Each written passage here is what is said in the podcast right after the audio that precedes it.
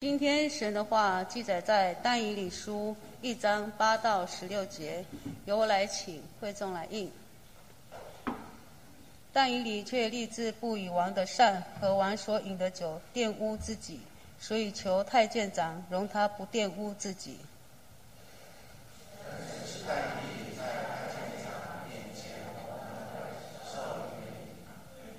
太监长对但以理说：“我惧怕我主我王。”他已经派定你们的饮食。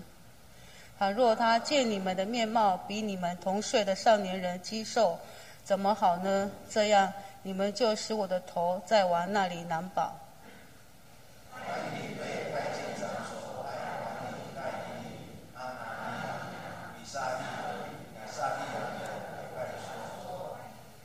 求你试试仆人们十天，给我们素菜吃，白水喝。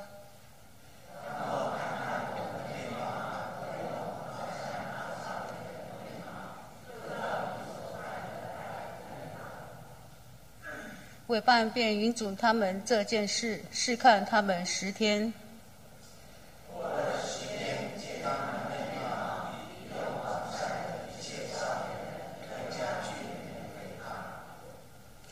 于是委办撤去派他们用的膳、饮的酒，给他们素菜吃。讲到今天牧师要分享的信息是：敬虔的少年人，敬虔的少年人。亲爱的家人，大家平安。对人说祝福的话，其实当我们对谁人说祝的话，其实我们也是蒙福的人哦。所以我们跟隔壁后面讲说，你是一个蒙福的人。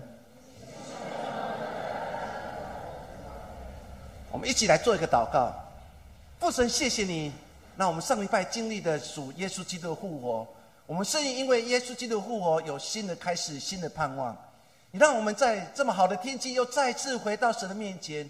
为了过去所经历每一天而献上感谢，因为我们相信神你是掌王权的神，我们相信继续与我们同在，在我们每一天的生活经验当中看见你的赐福，也让我们在这个末世年代当中越相信神继续与我们同在，让我们可以胜过一切的忧患，也让我们可以来到你面前，将我们心摆上，献当活祭，是圣洁的，是神所喜悦的。耶稣，谢谢你，我们这样祷告，奉耶稣基督的名，阿门。我们常常在思想一件事情：难道只有老年人、中年人才是配得神的重用吗？我们常常认为自己还年轻，我们无法承受很多服侍工作。其实错了，在神的眼中当中，我们都是神所重用的仆人。不管是年轻的，不管是主学的，或不管是年纪大的，其实我们都是上帝眼中非常重要的宝贝。但是有时候我们会陷入这样迷失，认为年轻人好像不太容易重用。我们记得我们电视当中常常会有很多的电影会重播，其中有一部叫做《赌神》的电影。《赌神》电影当中有一句台词这样说：“年轻人终究是年轻人，太冲动了。年轻人终究是年轻人，太冲动了。”这句话当中，好像在诉说年轻人好像做什么事情没有经过思考，所以在这场赌局当中会失败。难道年轻人做事会冲动吗？难道年轻人没有智慧吗？或许这是给我们很大的反省的空间。我们来看，日本有一个非常出名的一个经营之圣，名叫稻盛和夫，他写一本书，叫做《写给年轻人的八十八个忠告》。八十八个忠告，这本书当中，他鼓励每一个年轻人不要小看自己，不要看轻自己。只要你愿意、愿意付出、愿意去做，你会发觉，其实你的人生并不是这么糟糕。在这本书当中，其中有一句话让我深深的感动。这句话这样说：没有人，没有谁注定天生卑微，每一个人都具有无限的可能。要有一颗单纯的、充满希望和梦想的心。他在鼓励那个年轻人，也鼓励我们每个基督徒，一个非常重要的：我们要有梦想，我们要有理想，我们要有希望，朝这个梦想、理想而一步一步的向前迈进。我们回顾过去，我们所经历每一天，我们不是因为理想而有勇气、有信心往前走吗？若没有理想，没有盼望，其实在这个三年的疫情当中，我们早就放弃了自己。我们也是因为理想跟梦想，我们期待我们孩子比我们更好，所以我们每个父母亲愿意牺牲自己，愿意奉献自己，愿意将爱来交换他的孩子，让他孩子以后过得跟他完全不一样。稻盛和夫再次的提醒我们：没有一个人天生就是卑微卑贱的人。只要你朝着梦想而前进，你的人生会完全不一样。我要特别举两个人，一个人叫做马坚牧师。马坚牧师在二十八岁的时候，他决定起航，他做一个宣教师，他一生奉献给神所使用。他去的地方不是大城市，他去的地方是没有福音骗传的地方。后来辗转的来到淡水。他就对神说：“上帝就是这个地方，台湾就是我一生要服侍的地方。”二十八岁年纪，他来到台湾，他改变了整个北部的教育、医疗，让我们现在可以享受福音的好处。二十八岁的马街改变了整个历史。我们看到我们所信仰的主耶稣基督。他三十岁开始传福音，他的一生当中经历了很多跌跌又撞撞，被诬陷，然后被辱骂，甚至有时候还被人家唾弃。他唾弃的对象竟然来是自己故乡的人。可是三十岁出来传道的耶稣基督，并没有因为这样的挫折、这样的攻击，他就放弃了。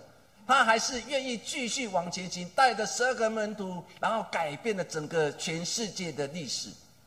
他最后愿意牺牲自己，被钉在十字架，用他的宝血来遮盖我们，用他的宝血来救赎我们，让我们今天可以在灵里面得以自由的人。我们看到二十八岁的马街，看到三十岁的耶稣基督，他们用他们的生命来改变别人的生命，用他们的生命来改变整个人类的历史。北部。的教会的历史，说现在家人不要小看自己年轻，相信只要你愿意被神使用，你还是可以改变整个人类历史，改变自己的命运，甚至改变整个家族的命运。有一天，我跟一个年轻人在对话当中，他很大感慨，他这样说：“我看到我的家族很多的人都是喝醉酒，然后很早就离开的，难道我一生要这样吗？”我对他讲说：“不，这不是你的人生，你可以改变你的家族命运，你可以远离这种恶行，甚至你可以改变着自己未来所要走的每一天。”现在家人，二十八岁的马街，三十岁的耶稣，他们正年轻的时候，他们为神使用，神也改变，透过他们改变了整个人类历史。我们今天看一个人。那个人叫做但以理，跟他三个朋友。圣经一开始来介绍整个历史，在但以理书第一章第一节到第二节，他这样记载说：犹大王约雅敬在位第三年，巴比伦王尼布甲尼撒来到了耶路撒冷，将城围困，主将犹大王约雅敬并上帝殿中器皿的几分交付给他，他就把器皿带到示拿地。收入他神的庙里，放在他神的库中。圣经描写的非常清楚，就在犹大犹大国最后一个王叫做约雅敬在位的第三年，发生一件事情。当时巴比帝国兴起了强盛的武力，然后进攻围困了当时耶路撒冷，甚至到最后把约雅敬带到他的国家。不仅如此，还把圣殿里面所有器具也带到。他们自己神的神庙里面，这件事情对犹太人来讲是一个非常重重的打击。为什么？因为你连圣殿都无法自保，甚至圣殿东西也拜带到别人的神庙里面去敬拜，这是对当时来讲是一个很大的侮辱，很大的羞辱。不止如此，王也被抓了。这时候。但以理跟他三个朋友，跟一起的精英，全部被掳到巴比伦去。对这个国家来讲，其实已经实存名亡了。对这个国家的百姓，他们已经陷入一个完全没有盼望日子。被掳之人哪有明天？但以理跟他三个朋友如何扭转了他人生命运？如何在异邦巴比伦帝国当中，如何为主做了美好的见证？我们要透过今天的经文当中，一起来分享两件事情。第一件事情就是坚守信仰的立场。但以理书第一章第八节到第九节，我们再一次来读。但以理却立志不以王的善和王所饮的酒玷污自己。所以求太监长容他不玷污自己。上帝使但以理在太监长眼前蒙恩惠，受怜悯。经当中说的很清楚，但以理跟他三个朋友，然后被抓了。当时巴比伦帝国采取一个新的政策，就是希望把这些抓来的人拣选一些的精英来改变他们命运，包括改变他名字。然后改变他们吃喝，甚至好好的训练他们成为新一代的统治者。这是当时尼布甲尼撒王想要彻底改造一个人。但以理跟他三个朋友就是被拣选，他们是第一批要被改造的人。我们圣经描写的非常清楚，你的名字要改，你的语言要改，你所有的风俗习惯也都要改，都要做学习。这时候，王下一个命令，就是要试看，要把这些精英改造之后，让大家看见说：“哇，你看呐，他们来到巴比伦，比在耶路撒冷然后更好，因为他们越来越胖，越来越俊美。”想要透过这样，让当时被掳的犹太人可以臣服在巴比伦帝国的统治之下。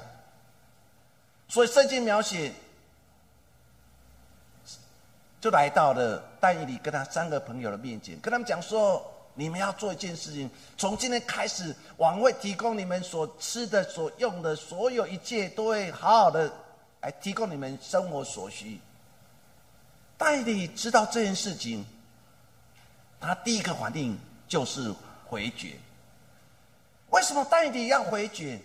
为什么但以理要放弃？当时巴比伦的王宫里面所提供的所有美食跟美酒，因为但以理非常清楚，巴比伦帝国所有的肉类都是事先祭拜过的，然后祭拜完以后再拿出去贩售，或是拿出去享用。但你知道他们的风俗习惯。但你知道，若是在这个时候我无法坚持我信仰立场，我可能就会被同化了。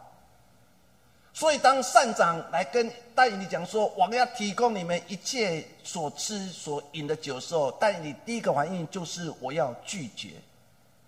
戴以你拒绝，其实最重要的，他要活出一个分别为圣的生活。所以他宁愿放弃的好的肉、好的酒，他愿意完全都放弃。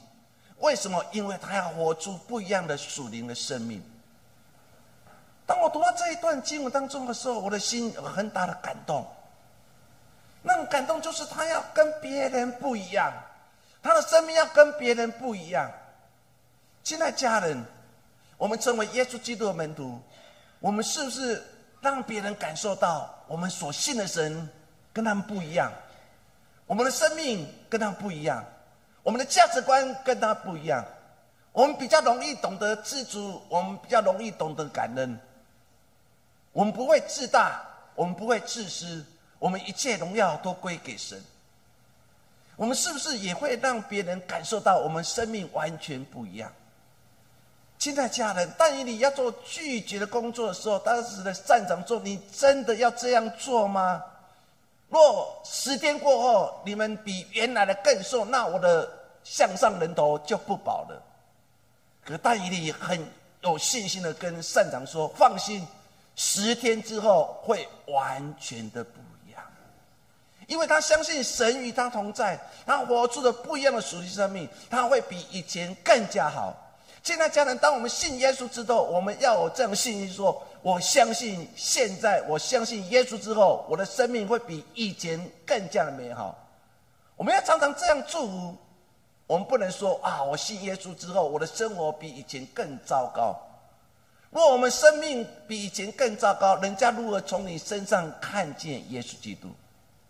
所以但以理跟他三个朋友很勇敢的对善良说：十天之后来，十天之后你看我，看我的生命是不是完全的不一样？但以理跟他的三个朋友，这些年轻人，他们拒绝被同化，他们拒绝忘记神，他们拒绝忘记他们是上帝子民的身份。他们要永远记得，我是上帝的选民，我的神就是永远我的神。我要拒绝一切的童话，我要拒绝一切的诱惑，我要紧紧的抓住神。所以他才这么有信心说：“来，十天之后来看我的生命吧。”亲爱的家人，我们会用这样的话语对我们四周的朋友说：“来，来看我，看我的生命是不是比以前更加美好。”来来看我是不是比以前更加喜乐？来来看我是不是比以前更加的感谢？还是能从我们身上已经看到任何喜乐跟平安？基督徒在这时代当中已经越来越跟一般人一样了。我们看到二十八岁的马街，或是三十岁的耶稣基督，能从他们身上看见的不一样。看见这个阿多啊，这个马街。他的生命竟然不一样，我们泼他大便，我们骂他的话，他竟然还是笑笑的，还对我们说：“耶稣爱你，我也爱你，上帝赐福于你。”能从马健的身上当中看见耶稣，一个一个的离开了民间宗教信仰，来跟随了马杰，跟随耶稣，后来成为传道人，然后在北部建立教会、建立医院，然后建立学校。若不是这些年轻人，他们活出了不一样生命，我们或许还继续在一个民间宗教的生活里面，不是吗？亲爱家人，当一个基督徒不再做见证，当一个基督徒不再坚持真理，当一个基督徒对神不喜悦事情不勇敢说不的时候，其实我们已经开始妥协了。我们已经开始远离了神，我们已经与神之间的关系会越来越远。这是给我们每个基督徒一个非常重要的提醒，也给我自己很重要提醒。如果我们今天不再做见证了，若我们今天不再坚持真理的，若我们今天事事多妥协的，我们如何活出不一样的属灵生命？我们如果跟一般人一样？那我们所信的神对你我又何意义呢？基督徒就是一个小基督，基督徒就是迈向一个更美好的未来，我们一步一步来跟随。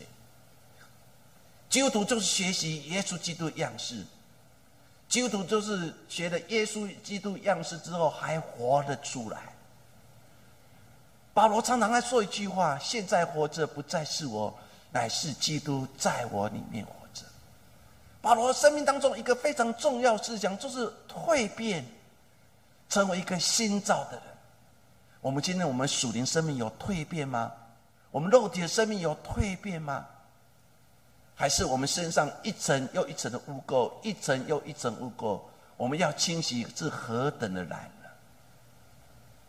我们看见了但以理跟他三个朋友，他们在异邦的时候。他们还是继续的坚持真理。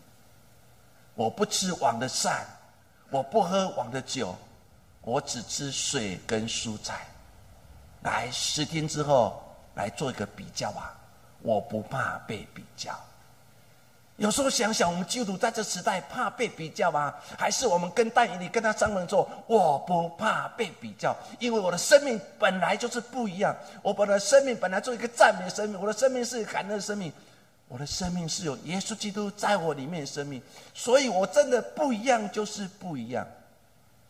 但你说来来看吧，但是启示录第二章第十二节到十五节当中，他描写的七间教会，其中一间叫别加摩的教会。圣经这样描写说：你要写信给别加摩教会的使者说，那两任利剑的说，我知道你的居所。就是有撒旦座位之处，但我忠心的见证人安迪巴在你们中间，撒旦所住的地方被杀的时候，你还坚守我的名，没有拒绝我的道。然而有几件事情我要责责备你，因为在你那里有人服从了巴兰的教训。这巴兰曾教导巴勒将绊脚石放在以色列面前，叫他们吃祭偶像之物，行奸淫的事。你那里也有人照样服从尼格拉党的教训。约翰在写这封书信当中，一个非常重要的，他一称赞，二再次提醒他们：你们做的一些事情，让教会跌倒了。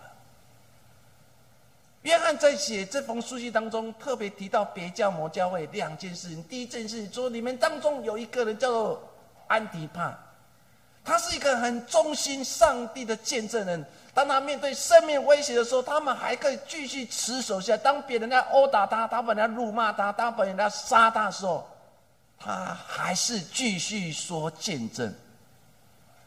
安迪帕这个人永远记载在圣经里面，是因为他成为一个忠心的见证人，得到主耶稣的喜的喜悦。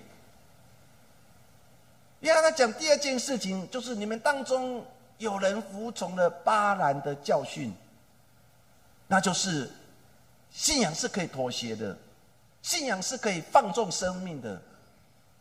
约翰说不可以。生命绝对没有任何妥协的空间。我们看到的当时的别家，我们看到当时的教会当中所面对的情形：一坚守信仰，一妥协的生命。如今我们也面对这样的冲击，不是吗？当越末世的年代当中，教会面对的冲击越多，有忠心的仆人，但是同时有妥协自己生命。与罪恶行走的人，若我们成为一个基督无法分别为圣，我们无法说我跟别人生命完全不一样。我们每个礼拜回到神的教会，我们都要见证一件事情，就是我相信耶稣基督护我，我相信圣灵成为我保惠师，我相信我的神就是爱我那一位赐赐福于我的神。所以为什么每个礼拜我们回到神的教会，就是我们来见证那一位真实、永远活着、三位一体的神。说你每次的敬拜对你来讲是一再次跟神讲说：神，我相信我要告白耶稣基督是我的主，圣灵是我的保惠师，我的神永远是那一位爱我的神。到底我们在这时代当中是妥协，还是坚持信仰呢？这是给我们很大的提醒。有部电影叫做《钢铁英雄》，在我们的第四台当中常常会再次重播。《钢铁英雄》在描写在美国一个军人的故事，这个人叫做杜斯，他是美国军队一个非常特殊一个人，他的特殊就是因为他有很好的宗教信仰，从他入一直被调到战场去杀敌的时候。他总是这样告白说：“我绝对不拿任何武器，携带任何武器去杀死我的仇敌。”如果我们仔细看这部电影当中，这个杜斯这样告白说，他没有得到很多的称赞，而是得到很多人怒骂，甚至人家骂他说：“你是懦弱的兵，你不值得跟我们在一起。”可是杜斯还是依然的坚守他自己信仰立场，我绝对不拿起。杀人的武器，我要告白我的信仰，我要坚持我的信仰。在一场的战役当中，他总共救了七十二位伤兵。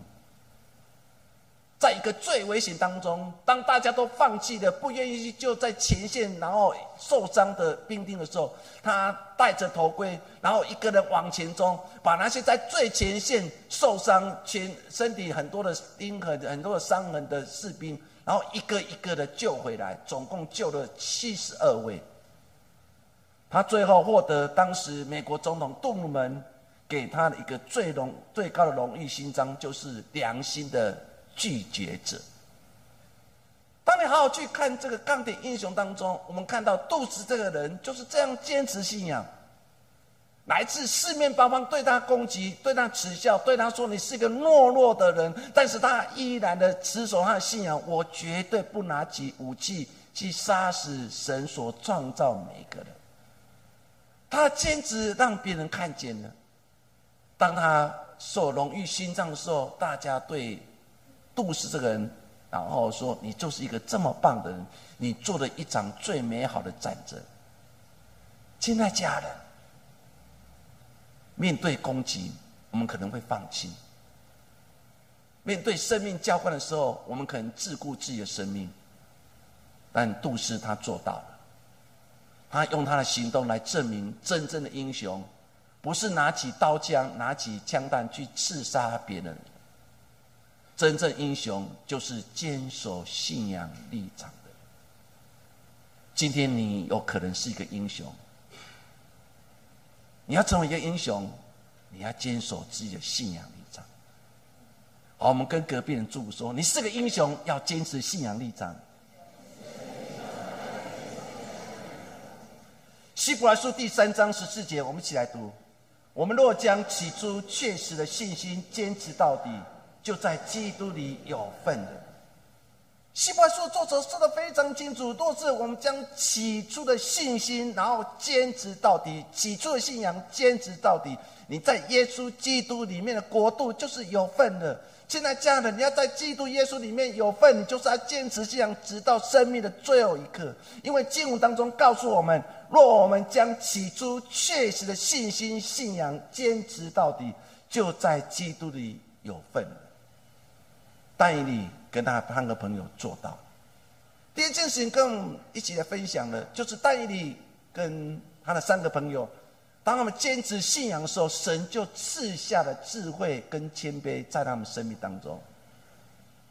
我们如果把第一章好去看清楚，有两件事情发生了，就是戴以理跟他三个朋友，他们被拣选，被尼布甲撒所拣选，要成为一个一个典范。可是他面对不同的挑战。第一个挑战就是我们刚才所读的经文第一章的第十四节到十六节，就是有十天的试验期。但以理跟他三个朋友讲，跟他三个朋友对善长说：“给我们十天吧，只要十天就好。”现在家人十天有可能改变一个人容貌吗？十天有可能改变这个人更加俊美、更加肥胖吗？若现在的医学来讲，不可能事情，十天绝对做不到。但是戴以利跟他三个朋友对圣长说：“只要十天，因为十就是完整。但你知道有神与我同在，我的生命会完整的。”所以他勇敢提出的挑战：只要给我十天，十天试用期一满以后，来就来看我们吧。圣经描写的非常清楚，他们只吃素菜，只喝水，没有吃肉，没有任何的营养品，什么都没有，只吃水跟蔬菜。十天一到之后，圣经描写的说，他们比以前更加俊美，更加的肥胖。现在家人没有吃肉，竟然还可以胖起来；没有吃肉，竟然还可以俊美起来。这是在现在医学上不可思议的事情。但是戴以理跟他三个朋友做到，因为他相信神改变了他的命运。现在家人，我们是不是有戴以理跟他三个朋友这样的信心？只要十天，只要上帝与我同在，我的生命会不一样。再来，我们看往前看第一章的第四节到第五节。圣经描写说，有三年的试验期，三年当中，你不讲你撒谎，而彻底改造戴利跟他三个朋友，他们如何改造？就是把他们原来希伯来人的名字改变成他们的文字，他的名字。这件事情对丹尼里跟三个朋友来讲，这不得已的，因为他必须要臣服。所以圣经描写说，为了改变这个三个年轻人，把他名字完全改变了。不止他们名字改变了，还要学习当时加勒底就是巴比伦文化，所有风俗习惯都要学习。但是我们看见了这样的压力、各样试炼之后的戴尼跟他三个朋友，他们还是继续的坚持信仰立场。圣经在描写这段经文当中，他们经过两阶段的考验。第一个阶段就三年的试验期，第二个阶段十天的试用期。当三件事情都过去之后，但以理书第一章十七节，他这样描写说：这四个少年人，上帝在各样文字学问上赐给他们聪明和知识，但以理又明白各样的意象和梦兆。圣经描写的这么清楚，但以理深深相信神在他生命当中会做美好事情。他坚持的信仰立场。上帝赐给他们，就是懂得文字，让他们学习过程当中，上帝让他们有聪明、有智慧，甚至让但以理可以看异象、做异梦。所以后来但以理为尼布甲尼撒王解了很多的梦，就是因为上帝赐给他，上帝赐给他看异象、做异梦，就是因为他生命当中有神与他同在。今天我们常常也会面对这样的考验。那就是我们常常会被被很多梦来缠绕着我们，我们会恐惧，我们会害害怕，不知道梦里代表是什么意思。但是一个有属灵生命的人，他相信每个梦都是上帝再次对他说话，他相信每个梦当中是上帝再次提醒。一个有上帝与他同行的人，他自然也会成为带你的这样是会解梦。但你会解梦，就是因为他敬畏神；但你会解梦，都是他坚持他的信仰立场。我们要成为一个会解梦的人，不也是我们要跟神之间越亲密，我们自然知道神的心意是什么。不仅如此，到了一章二十节后面半段，更写得非常的清楚。他说：“但你和他三个朋友智慧聪明，比通国的术士和和用法术的胜过十倍。”他说：“当时加勒底巴比伦很多的术士行法术的人。”可是但以理他们的智慧，他们所了解的一切，比他们胜过十倍。这段经文让我们很大的感动，就是这些四个年轻人，当他们高举神，当他们荣耀归给神，他们学习尊主为大的时候，生命不一样的。上帝赐给他们，我聪明智慧比一般人多了十倍。我要再次对我们在座的年轻人。尤其我们国中生、高中生、大学生，再次给你们挑战。你们要比别人更加聪明十倍、百倍。只有一个方法，那就敬畏神。因为敬畏神就是智慧的开端。你要成为一个有智慧的人，你要比别人更聪明十倍、百倍的时候，你唯一的方法就是心存敬畏神的心，如同带你跟他三个朋友。